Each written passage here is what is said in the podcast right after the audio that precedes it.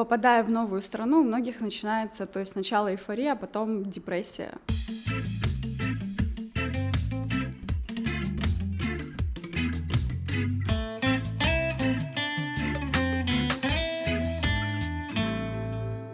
Всем привет! Я Кабир. Я Никита. И это подкаст «Говорит экспат». Здесь люди, которые уже переехали за границу, рассказывают о своем опыте тем, кто еще сомневается. Сегодня сразу с места в карьер. Сегодня у нас в гостях Жанна. Жанна, привет. Привет. Первый у меня будет такой вопрос. Расскажи, пожалуйста, как, когда и как так получилось, что ты вообще оказалась на Кипре? Первый раз э, мы с мужем поехали на Кипр в его командировку в 2019 году, и нам не понравился Кипр. Да, нормально. У меня такая же ситуация была. Вот, то есть мы приехали сюда, э, тоже в Лимассол, побыли здесь неделю, поняли, что Кипр, наверное, не наш вариант, и благополучно поехали домой. И спустя где-то год, ну, когда началась вся эта пандемия, мужу предложили, ну, сделали хорошее предложение, и так как мы сидели там, так сказать, заперти, мы подумали о том, что сидеть у моря будет намного лучше, чем сидеть в большом шумном городе в России. Как вышло, что ты стала работать? Ты сразу планировала, что чем то будешь здесь заниматься? А, да, в Петербурге я работала мастером ногтевого сервиса, и когда задумывался переезд, я предполагала, что я, скорее всего, буду продолжать свое дело, но не очень понимала, как здесь все обстоит с бьюти-сферой, вообще с работой. Я взяла все с собой, то есть материалы, оборудование, что если что, продолжать как бы работать. Вот. Но при этом я задумалась о том, что, возможно, мне придется адаптироваться и менять что-то, осваивать какие-то новые профессии, но, к счастью, не пришлось. Ты говоришь, что вот не, было, не, не понимала, чего ожидать там и так далее. То есть у тебя вот эти вот ожидания, они в каком смысле оправдались? Все было как-то сложнее или проще, чем ты ожидала? Ну, на самом деле, я думала, что будет сложнее. Но нужно также брать свойства характера определенного человека, потому что не все быстро адаптируются к новым условиям, и не все стрессоустойчивые. И нужно как бы быть немножко смелым. Вот. В каком смысле? Попадая в новую страну, у многих начинается, то есть сначала эйфория, а потом депрессия, потому что здесь никого нет, ни знакомых, ни друзей, то есть сложно адаптироваться, сложно выходить в люди, вот. У меня, я, когда приехала, я тоже месяц, у меня был такой эйфории, я кайфовала, ходила на море, там, занималась домашними делами. То есть откладывалась чуть-чуть, ну, там, адаптация, типа, надо привыкнуть, новой жизни. Казалось все таки что это больше как отпуск еще. Поначалу, когда приезжаешь, то есть я еще приехала в сезон, а потом уже понимаешь, что надо чем-то заниматься, потому что ну, без дела сложно находить, ну, мне, по крайней мере, да, то есть надо чем-то себя занимать, иначе скучно становится. Потом настал такой момент, когда вот у меня такой был период, ну, вот реально морально стало сложно, что я не знаю, чем заняться, то есть меня прям, я, ну, то есть надо что-то начинать, а тоже страшно, то есть как-то выходить, потому что я-то работала всю жизнь как бы на себя, в своей сфере. И страшно, то есть это надо как-то выходить, заявлять о себе, или ходить на собеседование, или что-то делать. Ну, всегда выход из зоны комфортно, страшно. Новая страна, ничего не понятно. В итоге Дима мне помог, дал волшебный пинок, сказал, что я справлюсь. И я начала просто в один момент э, писать в салоны сначала, узнавать, ну, узнавать, есть ли вакансии какие-то. Uh-huh. Вот, и даже у меня был опыт работы в салоне в одном, то есть я отработала неделю, но поняла, что нет, это не мое, и мы начали искать, ну, чтобы арендовать помещение, чтобы я начала уже, как раньше, работала на себя, вот, и в скором времени мы нашли, и вот с 1 декабря, то есть прошло, ну, чуть меньше двух месяцев, я сняла помещение, начала уже работать на себя. Расскажи, пожалуйста, вот ты говоришь, в салон ты устроилась, а там нужны какие-то документы или как? Ну, одно из таких требований было во многие салоны, чтобы у вас было, у меня было разрешение на работу. Но так как его не было, а у многих именно в бьюти-сфере нет лицензии, чтобы оформлять э, граждан из третьих стран, Но я нашла. То есть на Кипре есть два-три салона, которые это делают. И в одном были свободные вакансии. Какой основной был момент, который тебя смущал? Вот что ты решила, что не будешь работать на салон, будешь работать сама? Там много было спектр, там прям совокупность была, да, каких-то моментов. Я же привыкла там за какой, за несколько лет я выстраиваю, да, взаимоотношения с клиентами. У меня, то есть, свой подход к работе. Вот, там многие вещи отличались от этого. Ну, то есть тебе просто не устроил работодатель, ты ушла? Нет, работодатель очень даже здоровский, вот, просто именно как бы, мы просто не сошлись по каким-то, ну, то есть мы расстались на очень приятной ноте, все угу. хорошо, вот, просто именно, ну, мне, так сказать, не подошло, да, то uh есть uh именно работа, возможно, в салоне, возможно, ну, я не знаю как, ну просто так я почувствовала, что это не мое место, и я решила вернуться к более привычному, так сказать, свободному плаванию. Слушай, а еще интересно, а сколько ты до приезда этим занималась? Если брать все 4 года, но прям серьезно, ну, где-то три с половиной. Я сразу хотел уточнить, ты сказала, что когда ехала сюда, еще собиралась только ты, а, мониторила, связывалась с мастерами, там, ну, чтобы узнать, что угу. как. А как это сделать? То есть есть какие-то профильные чатики там или как? В профильных чатах особо нет, именно, ну, в данной моей сфере. А, но я просто искала в Инстаграме. То, То есть, есть ты я частных мастеров? Да, я искала просто мастеров, которые зарегистрированы в Инстаграме, вводила там маникюр Кипр, вот, и просто писала им в личку. Естественно, я там написала около 10 э, людям, мне ответила только одна девушка. Ну, у меня как раз был вопрос, охотно ли они рассказывают конкурентам. Но я писала, то есть мы ехали целенаправленно в Лимассол, я не писала никому из Лимассола, дабы не создавать, да, какую-то такую, потому что не все относятся, так сказать, с пониманием. Я, я писала с пафоса, с Ларнаки, девочкам. И я также спрашивала, есть в Телеграме женские чатики, угу. вот, Cyprus Girls, то есть я там спрашивала, девчонки, как здесь обстоит с тем-то, с тем-то, напишите мне там, расскажите и отзывались девочки, которые не работают, ну просто, да, увлекаются сами себе, делают там ногти, вот, то есть они тоже делились своим опытом. Угу. Я, насколько знаю, это популярный способ сделать вид, что ты работаешь, но профессионально люди при этом не занимаются. Ну, да, но именно как-то мне писали именно девчонки, да, с которыми мы впоследствии виделись также и общаемся до сих пор, но которые реально просто вот сами себе, да, там делают. То есть они не, не привлекают клиентов, не работают с клиентами, то есть именно вот в свое свободное время делают. Да, ну, есть у меня, например, знакомые, которые э, занимаются какими-то здесь, ну, находясь на Кипре, то есть кто-то печет, например, да, ну, на узкий круг людей, то есть на своих друзей, как на заказ, да. Угу. Кто-то может там бровки делает именно там своим подружкам, да, да там за символические какие-то.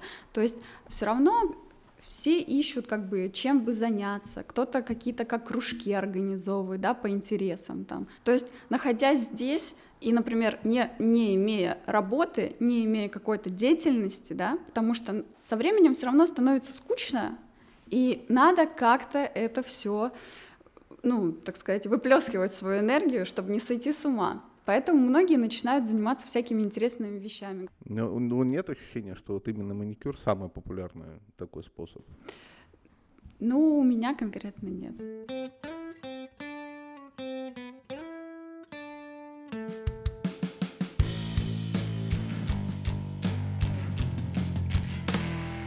Недавно девушка писала, ну, что обучаю ли я там маникюру, да, у меня есть ли курсы, что говорит, вот мы приехали на Кипр, хочу освоить новую профессию, но не знаю, ну, как бы вот думаю по поводу ногтей. Я человек честный, и я ей сказала, да, э, хоро, ну, как бы, то есть у человека просто размышляет, да, над сферами, то есть у нее нет именно сильного желания именно этим заниматься. И я сразу ей сказала, я говорю, если вас интересует бьюти-сфера, просчитайте просто не только ногти, но и ресницы, волосы, да, ну, то есть mm-hmm. разные отрасли. Вот, и вы просто просчитайте маржинальность примерно. Сколько вам придется материалов закупить? Где вы будете здесь их доставать, если вы уже здесь находитесь? я говорю, вот вы просто это просчитайте. Я говорю, я примерно вам, ну, скажу, ну, на начальном этапе, сколько нужно денег, чтобы просто войти в профессию. То есть от 3 до 5 тысяч евро плюс привлечь клиентов, найти их. То есть это, ну, все взаимосвязано. И я говорю, ну, оцените как бы риски, готовы ли вы? Если вы готовы, тогда у вас все получится. Если есть сомнения, лучше не начинать, потому что будет разочарование. У меня еще был вопрос про клиентов. Они у тебя в основном русско- русскоговорящие или есть, есть иностранцы, есть местные? Uh, у меня в основном клиенты все русскоговорящие. Вот. У, под, э, почему? Сейчас объясню. Потому что у меня плохой английский. Это был мой следующий вопрос.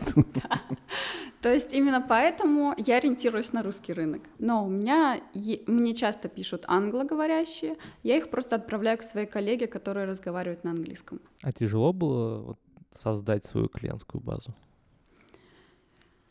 Ну, наверное, да. Потому что, то есть, когда работала я Питере, то есть там уже была устоявшаяся да, клиентская база, которая ходит годами, ты себя чувствуешь востребованным, ты чувствуешь себя нужным людям. Когда ты приезжаешь сюда и начинаешь все с нуля, и ты такой, а, тебе нужно снова рассказывать, кто ты какой ты, какие у тебя принципы в работе, доказывать, что ты классный. А вообще самое сложное что было? Ну вот именно, наверное, именно психологическая да, сторона, то есть вот преодолеть, наверное, страхи все, которые есть. Ну что, что типа никому не нужно будет. Да, страхи вообще, то есть ты начинаешь, и к тебе поток незнакомых людей, и все же люди разные. Это именно просто с психологической точки зрения сложно выйти из зоны комфорта, потому что тебе нужно общаться с новыми людьми, тебе нужно искать к ним подходы, кстати, по поводу английского, помнишь, мы разговаривали, когда с э, Сашей мы ходили к Барберу mm-hmm. в гости, и он говорил, что у него был такой разговорничек э, барберский. То есть он совершенно не говорил по-английски, но у него были заготовленные фразы. Да, он с коллегой сделал лист да, шаблон. Да, и он там, ну, более-менее попадал. Я так понимаю, так не сработает, да, потому что вы очень долго э, лицом к лицу и надо что-то говорить. Нет, э, на самом деле клиенты разные, и потребности у всех разные, потому что кто-то приходит не поговорить. Сейчас, например, у меня на процентов 70 э, девочек, которые приходят, э, то есть кто-то смотрит вебинары какие-то, да, кто-то в наушниках, кто-то решает, кто-то работает, так сказать. И мы не, особо не общаемся, мы общаемся только вот по поводу конкретной процедуры. Ну, то есть по факту получается английский не, ну, не уж не так уж и важен. Да, да. Ну, как бы, да, но опять же тут зависит же от человека, потому что, возможно, девочка придет, да, англоговорящая, и ей захочется там узнать что-то, именно поговорить не по делу, да, э, что, ну, по сфере, так сказать, а именно на какие-то э, вопросы там. Я к чему клоню? Опять же, если человек слушает и оценивает свои перспективы, ну, английский важен, но можно и в принципе обойтись. Или, или вообще не стартуешь, вот, ну никак не получится. Если Нет, ты... конечно, английский будет плюсом, но в принципе можно и без этого. То есть это не должно быть именно самым главным страхом и сдерживающим фактором для того, чтобы начать. А что должно быть? Ну, главным страхом, наверное, это страх именно начать и делать шаги потому что нужно быть готовым, что будет сложно и трудно. Ну, вот, кстати, вот, вот, вот ты какой первый шаг сделал? Вот с чего ты можешь сказать, что ты начала, вот сделала первый шаг? Ну, наверное, самый первый это вот было писать э, там во все салоны, да, сначала. Чтобы искать работу уже, да? Да, чтобы ага. искать. Потом я создала страничку рабочую, да, в Инстаграме. И надо было как-то раскручиваться, искать клиентов. А затем я ну, зарегистрировалась также на Фейсбуке, потому что меня там не было. И я там начала выкладывать объявления и в Телеграме.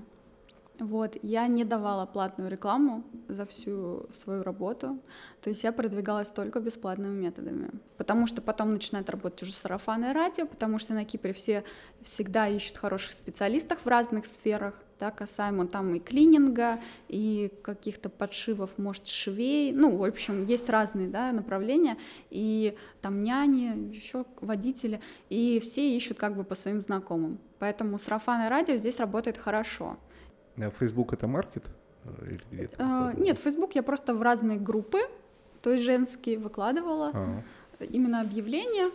Но через месяц, наверное, я отказалась от Фейсбука, потому, ну, мне не очень как бы именно было, ну, не знаю, сложно перестроиться как-то, и там мне не очень именно В общем, там не очень была моя целевая аудитория. А если отмотать назад, студию легко было найти? Нет, сложно, очень сложно. Это тоже был такой э, сложный момент, потому что много, так сказать, офисных зданий, ну, помещений подходящих, то есть небольших, не складов огромных, а небольших помещений, находятся все в районе Закаки или за хайвея, то есть это очень далеко. Было сложно найти, потому что также еще очень высокие цены на, ком- ну, на коммерческую, то есть недвижимость. Ну, два вопроса. Первый, а сколько вообще по времени длилось, длился поиск? Ну, недельки две, наверное. Но мониторилась до этого. То есть именно прям активно, да, чтобы звонить, там, ну, готовым быть приехать, посмотреть. Ну, а так мы, наверное, мониторили месяц.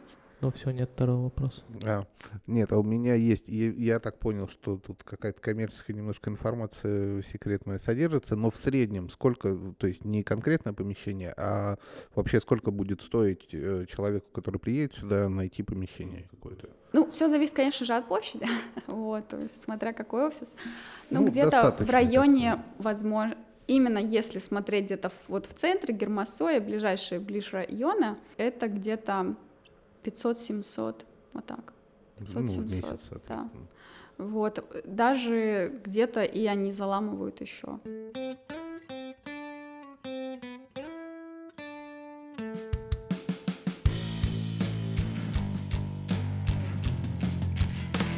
Ты в самом начале говорила о том, что если долго сидеть без работы, угу. то будет скучно и может начаться депрессия. Есть такие истории? Да, я много общаюсь с людьми, и в разных компаниях, то есть есть такое, да. У кого дети, у них забот полно.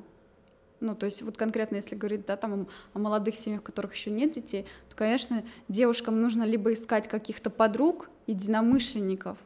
Вот здесь есть также, например, платная как сказать, кружок, да, что ты там платишь ежемесячный взнос, и вы там ходите на фотосессии, пикники, то есть есть, да, там вино, винодельные девчонки ездят, есть какие-то такие вещи, вот, но либо надо вот искать каких-то единомышленников, подруг, то есть людей, там, заниматься, например, спортом, то есть нужно найти какое-то занятие. То есть mm. особенно, когда ты в новой стране, у тебя нет особо ни друзей, никого. То есть большой именно такой еще, наверное, страх многих, ну вот жен, да, которые приезжают за мужьями, это именно того, что, а как найти друзей? И у многих такой вопрос, как найти друзей? Где найти даже того, с кем элементарно выехать на природу, на хайкинг или на пикник? Где их ну, а найти? А дома как ты искал друзей? Но дома все равно ты же с кем-то растешь, ты же с кем-то учишься, а, ты с кем-то работаешь, ты, ну все равно пересечения же идут. Да, возможно, те, кто переезжает там в другие города, то есть им приходится находить. Но так в основном же тянутся с тобой же связи, с которой ты заводил там по учебе, в школе, в универе, на работе где-то там, в каких-то компаниях, может, студенческих, да, ты там с кем-то общался, знакомился, то есть и вы продолжаете. А здесь все, ты приезжаешь, все с чистого листа. А как найти? Что рассказывают в итоге? Как найти? Но на самом деле э, нужно, опять же, тут есть всякие, там, например, квиз, э, есть какие-то мероприятия. Ну, также, если один, например, да, человек из пары работает, то, соответственно, все равно у него есть какой-то круг коллег, да, с которыми можно там предложить встретиться, предложить прийти на новоселье. То есть, опять же, здесь все цепляется ты с кем-то знакомишься, потом тебя кто-то еще знакомит, еще, и как-то ты вот так вот выливаешься в разные, да, какие-то круги общения, какие-то знакомые. Я просто немного расскажу. У нас была запись с э, HR, и он говорил, что основная причина, по которой кандидаты уезжают из Кипра, это то, что их жена не может здесь найти работу.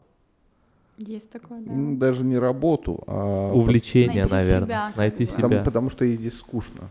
И приезжают, отметить, ради справедливости. И, и приезжают и основная меньше. причина приезда и уезда — это жена, так или иначе. Я думаю, что да, это проблема. Есть ли у тебя такие, ну то есть встречала ли ты да. такие примеры? Я то есть встречала люди, такие кейсы, но опять же, тут все зависит от человека. Очень много зависит от этой девушки. Потому что многие как? Ну, давайте по-честному, да, как бы, э, может, звучит это жестко, но все ждут того, что я приехала такая, сижу дома у себя, никто обо мне не знает, сейчас у меня тут подруги появятся, прям в, в дома с неба упадут. Такого не будет. И то есть, возможно, это иллюзия, да? То есть очень, ну вот даже с кем-то я в компаниях, да, там знакомлюсь, мы начинаем общаться, и когда меня спрашивают, ну, а вот как ты находила там друзей, да, как ты находишь подруг? Вот вы постоянно, ну, там, да, выкладываешь, что вы постоянно там куда-то ездите, там это, это. Я говорю, так нужно проявлять активность, нужно делать что-то. Я говорю, ты писала в как, вот в чат? Ну, там, я говорю, я могу скинуть чаты, да? Ты писала? Ты рассказывала о себе? Нет. Я, ж, я, ну, вот как бы человек ждет. Чего он ждет?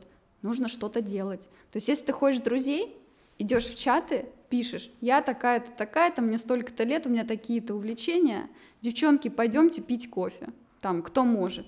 Ну, то есть больше про активности. Больше все-таки про активность. Да, есть, ну вот люди там говорят, ну вот я стеснительная, да, я не могу вот, как ты, например, там, начать с какими-то незнакомыми людьми, да, но таких стеснительных очень много, опять же, да, и всем сложно, и, возможно, кто-то также вот сидит и, жд... и думает, блин, ну вот я стеснительный, я стесняюсь, я вот не могу, да, но опять же, есть решение, если ты стесняешься, можно вступить, например, вот в... есть вот пару женских клубов здесь, сообществ, или, например, иногда организовывают именно как э, в разных, например, ресторанчиках, как такую тематическую встречу приглашают психологов, да, то есть ты платишь за вход, там, ну, за какой-то фуршет, ты заплатил денежку, пришел, и там все равно ты можешь с кем-то познакомиться. Это чисто, мне просто интересно, это чисто женские такие вот какие-то движ такой Да, вот. это чисто женский движ. А вот по поводу как раз вот таких вот сообществ, если есть кто-то очень стеснительный, где, где вот с чего начать, как искать, где эти, как попасть на эту вечеринку, типа?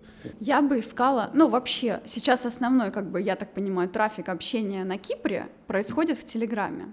И здесь на Кипре не надо бояться, здесь очень все открытые. Люди, мне кажется, здесь более открытые, чем вот в наших больших городах. Я не знаю, здесь как вот как в деревне, что ли. Ну, что вот да. как-то вот все так как-то там готовы, даже если попросить о какой-то помощи, да, там, не знаю, что-то перевести, там, что такое, но много людей откликается вообще. Несмотря на то, что мужчины более серьезные, я, я в гости не ходил столько никогда вообще. То есть это вообще абсолютно нормально. Ты, а пойдем зайдем, а пойдем, а пойдем к тому зайдем, а пойдем к этому. То есть это как-то, ну, правда. Такое ощущение, вот когда в детстве, да, когда вот, ну, вот раньше какие-то времена, то есть мне вспоминается как-то так просто было. Просто было знакомиться. Просто, ну, вот как дети знакомятся, да, на детской площадке. Он пришел, сказал, привет, давай играть в игрушку твою. Все. Ну, как-то вот нет вот, вот этой вот какой-то, не знаю, там напыщенность, какой-то серьезность, какой-то вот, не знаешь, как подъехать к человеку или что-то такое. Вот. А тут все просто. Для человека, который едет сюда за своим мужем, как в твоем примере, что бы ты посоветовала? Будет сложно. Сразу как бы говорю, без прикрас, без каких-то розовых единорогов, всякого такого. Будет сложно, потому что это все по-новому. Нужно будет искать квартиры, будет новый быт, нужно будет привыкать, легко не будет точно.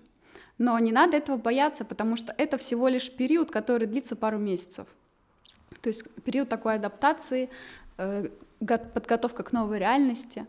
Вот. Для начала я бы рекомендовала еще очень хорошо изучить информацию, форумах или посоветоваться с кем-то, да, то есть спросить вообще, разведать обстановку заранее, просчитать примерно еще э, денежные, да, сколько нужно, потому что еще у многих вопрос такой, что они приезжают, оказывается, что здесь дорого жить, и из-за этого происходят какие-то тоже, ну, неприятные моменты, то есть нужно вот, вот этот вопрос очень важный, нужно его точно просчитать, сто процентов. То есть, чтобы не было потом неприятных неожиданностей. И нужно что-то делать. То есть, когда приехали сюда, да, будет немножко грустно, кто-то скучает, да, там, по своей жизни, по укладу, еще что-то. Но нужно понять, что начинается новая глава вашей жизни, и нужно перестраиваться, нужно привыкать к новому, ну, адаптироваться к новым реалиям, и не надо стесняться, не надо закрываться, э, ищите как бы людей, которые, возможно, первое время станут для вас тоже точкой опоры. И нужно быть готовым к тому, чтобы быть немножко посмелей, прикладывать усилия и действовать. Круто, спасибо большое. Ссылки на все ресурсы, про которые мы сегодня говорили, как обычно, оставим в нашем телеграм-канале подкаст «Говорит экспат». Спасибо тебе большое, что посетил нас сегодня. Вам спасибо большое, мне было очень приятно, очень рада таким мероприятиям.